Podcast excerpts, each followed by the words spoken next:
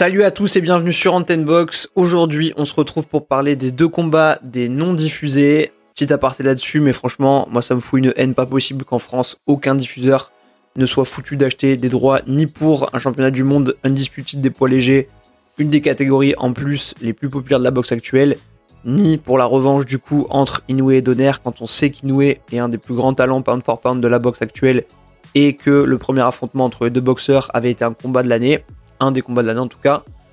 Euh, donc ça en dit encore beaucoup sur la culture sport en France. Bref, tous ceux qui ont pu un peu filouter avec une IPTV ou des liens pirates ont pu profiter de ces combats-là. Mais pour les autres, ben, il aura malheureusement fallu se contenter de mauvais highlights. Mais rentrons dans le vif du sujet sur le premier choc. Année contre Cambosos. Et ben pour le coup, Année, il a su complètement déjouer mon pronostic puisqu'il a su mettre en place exactement ce qu'il devait faire. Et j'avoue que 1. Je le pensais pas capable d'enfin montrer une telle consistance sur tout un combat. Et 2. Je trouve que la tâche, elle lui a été facilitée par un Cambosos assez décevant. Alors pas décevant forcément pour ce qu'il a fait euh, sur le ring ce soir-là, mais plutôt dans le sens où il a clairement montré ses limites. Concrètement, il a jamais su casser proprement la distance et a complètement été outboxé par le jab, la gestion de la distance et les déplacements d'année. Surtout, euh, les deux boxeurs savaient, je pense, exactement à quoi s'attendre de la part de l'autre. Cambosos savait que ce serait le jeu d'année de le boxer comme ça.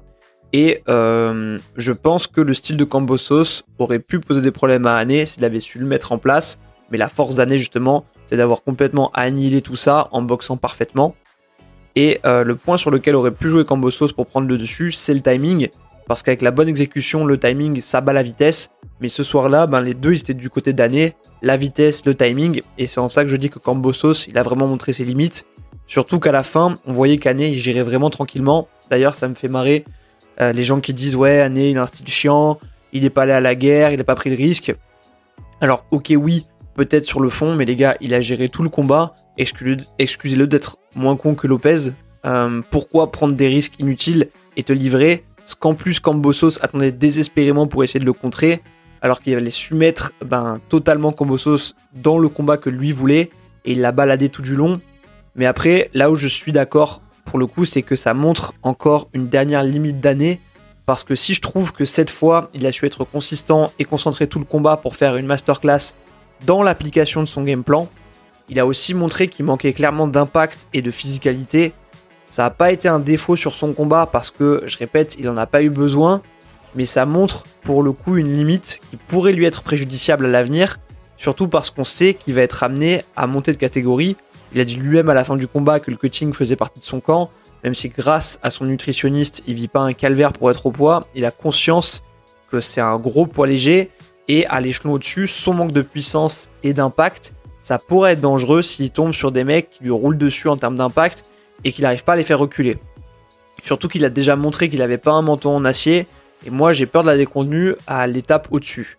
Donc même si son talent il est indéniable, euh, sachant ces faiblesses là, il devra encore plus être un maître dans l'art d'être élusif comme un Mayweather en son temps et devra continuer, je pense, à axer sa boxe pour la développer en capitalisant sur son jab, sa précision et ses mouvements. Ce qu'on a vu dans la nuit de samedi à dimanche, ça me conforte aussi dans l'idée que Lopez a perdu contre Cambosos en étant malgré tout le meilleur boxeur, euh, fondamentalement. Cambosos, il a su exploiter les failles de Lopez pour le surprendre, donc bravo à lui. Mais je pense que le Lopez qui a affronté Lomachenko, il aurait écrasé Cambosos. Et dans mon esprit, même si je peux me tromper, euh, bien que champion totalement unifié, il reste pour moi derrière Lopez. Mais bien sûr, je répète, un Lopez au top. Euh, qu'on ne sait pas si on va revoir un jour. En tout cas, euh, ce Lopez-là, pour moi, est meilleur qu'Année aujourd'hui. Shakur aussi euh, serait, d'après moi, un meilleur léger qu'Année quand il va euh, monter. Concernant Gervonta, il y a match, il faudrait voir parce que je peux moins juger par rapport à l'adversité.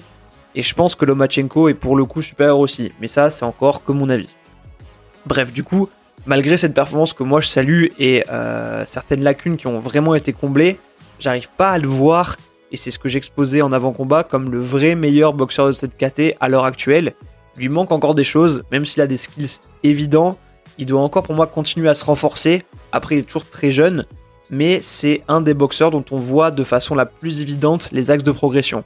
Après, il cesse de gommer ses défauts, Il a quand même un QI box qui est ultra élevé, donc tout est possible et il peut continuer à surprendre de façon très positive. Mais il y a encore pour moi du boulot et des marches à franchir avant qu'il soit le champion référent. Et la limite aussi, euh, c'est euh, que si on a sous-estimé Cambosos contre Lopez, on a peut-être eu tendance à le voir trop beau contre Ané. Et j'ai été le premier à tomber dans le piège, donc j'assume. Après, Cambosos, ça reste un bon boxeur, mais Ané avait clairement les qualités pour le gêner et il a su mettre en place le plan parfait pour le priver de toutes ses solutions. Et pour ça, grand bravo à lui. Surtout, vu le contexte, c'était pas évident.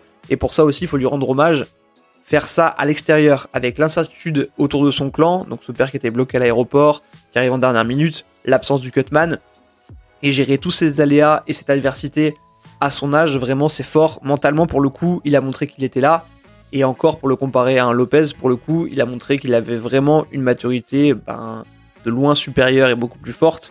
Du coup, plus que n'importe quel autre combat, euh, après réflexion, finalement, moi ce que j'aimerais c'est un année contre Lopez mais avec, je le dis encore une fois, le Lopez qui a affronté Comé, pardon, qui a affronté Loma, pas l'imbécile impulsif et têtu qui a combattu Cambosos, parce que là, oui, Ané, il saurait le faire tourner en bourrique et euh, bah, mettre en place le game plan pour, euh, pour l'annihiler. Mais avec un Lopez au top, on pourra avoir une très belle opposition style, un combat un peu spectaculaire parce que pour le coup, ben, Lopez, je pense qu'il rentrerait dans l'art et on pourrait vraiment voir comment Ané s'adapte face à un boxeur vraiment physique, vraiment dur avec de la puissance et euh, ben, qui a aussi des, bonnes compétences de boxe. Bref, ce qui est hyper stimulant, c'est que ça prouve que dans le giron de cette catégorie, même si on se projetait déjà en super léger, il y a plein de beaux combats à faire et j'espère que les récents affrontements euh, ben, vont être de nature à faire bouger les choses et voir les meilleurs s'affronter. Justement, ce qui a amené Cambosos à cette catégorie, ben, c'est le côté euh, j'ai peur de personne, quoi qu'il arrive, on y va. Après, pour ce qui est d'une revanche, année Cambosos, clairement, vu ce qu'on a vu, je vois pas l'intérêt. Mais bon, si Cambo c'est une clause de revanche, c'est le jeu de la boxe aujourd'hui, donc on verra bien. Mais pour le coup, je vois pas comment on pourrait avoir un résultat différent après une telle domination. Voilà pour ce sujet. On va passer maintenant au combat euh, qui a vu s'opposer Naoya Inoue et Nonito Donner pour leur revanche à Saitama. Alors autant j'avais des doutes sur l'issue d'année Cambosos, mais sur celui-là, j'en avais vraiment aucun et je m'attendais clairement à ce que ce soit assez expéditif. Alors oui, c'est facile de dire ça maintenant. Hein, bon, euh, la tôle que je me suis ramassé sur le prono année euh, Cambosos, et pour l'assumer totalement, je vois pas pourquoi je vous mentirais. Mais en gros, mon analyse, euh, pour vous dire ce que je pensais avant le combat, là-dessus, c'est que de base, euh, même avec une blessure énorme, en s'étant fait surprendre tôt, Inoue, il avait su mettre son emprise sur le combat dans le premier affrontement. Et quand on connaît son niveau de préparation sur les combats, c'était sûr qu'il se ferait pas avoir une deuxième fois, et qu'une fois qu'il aurait pris la mesure de Donner, il allait être ultra agressif pour plier l'affaire. Et surtout, à l'âge de Donner, c'était possible d'anticiper qu'en cas de gros knockdown ou de succession d'enchaînements trop nette, l'arbitre y prendrait pas de risque.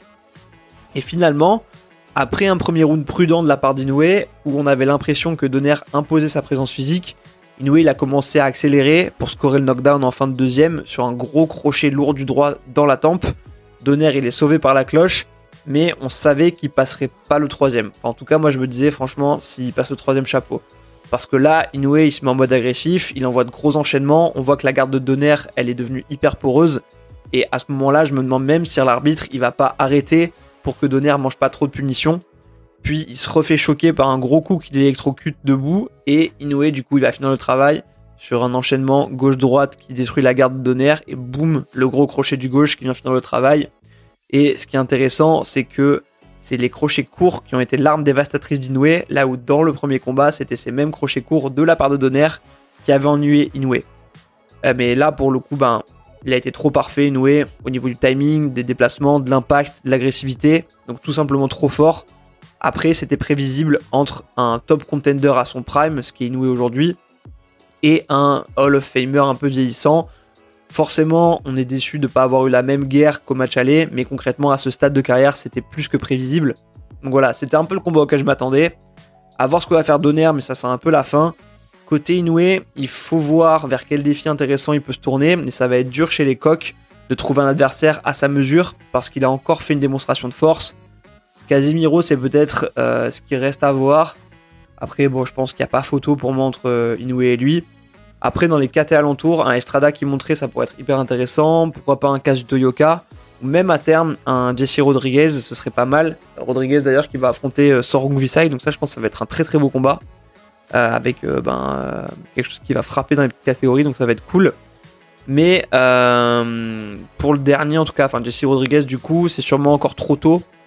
Et après, on a l'option où Inoue montré, bien sûr. Là, on pourra avoir un super combat entre lui et Stephen Fulton.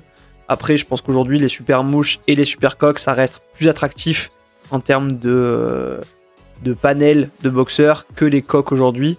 Donc la catégorie dans laquelle est Inoue. Et il lui reste finalement peu de gros combats à y mener. Mais à voir hein, si certains d'entre nous montent ou si lui choisit de le faire, ben, ça peut nous donner de beaux fights. Après, pour avoir ces combats, ben, il faudrait aussi qu'il réussisse à enfin commencer à développer son attractivité et sa notoriété hors du Japon, parce qu'à un moment, aussi doué qu'il soit, il va se faire attraper par le côté business, marketing de la boxe, et c'est pour ça qu'il doit continuer à renforcer son image. Voilà, c'est tout pour le débrief euh, de ces deux affrontements. N'hésitez pas à me donner votre avis en commentaire, à me dire ce que vous en avez pensé. Comme d'hab, si vous avez aimé ce podcast, vous pouvez lâcher un pouce en l'air et vous abonner à la chaîne. De mon côté, je vous dis à très vite sur Antenne Box. Portez-vous bien. Salut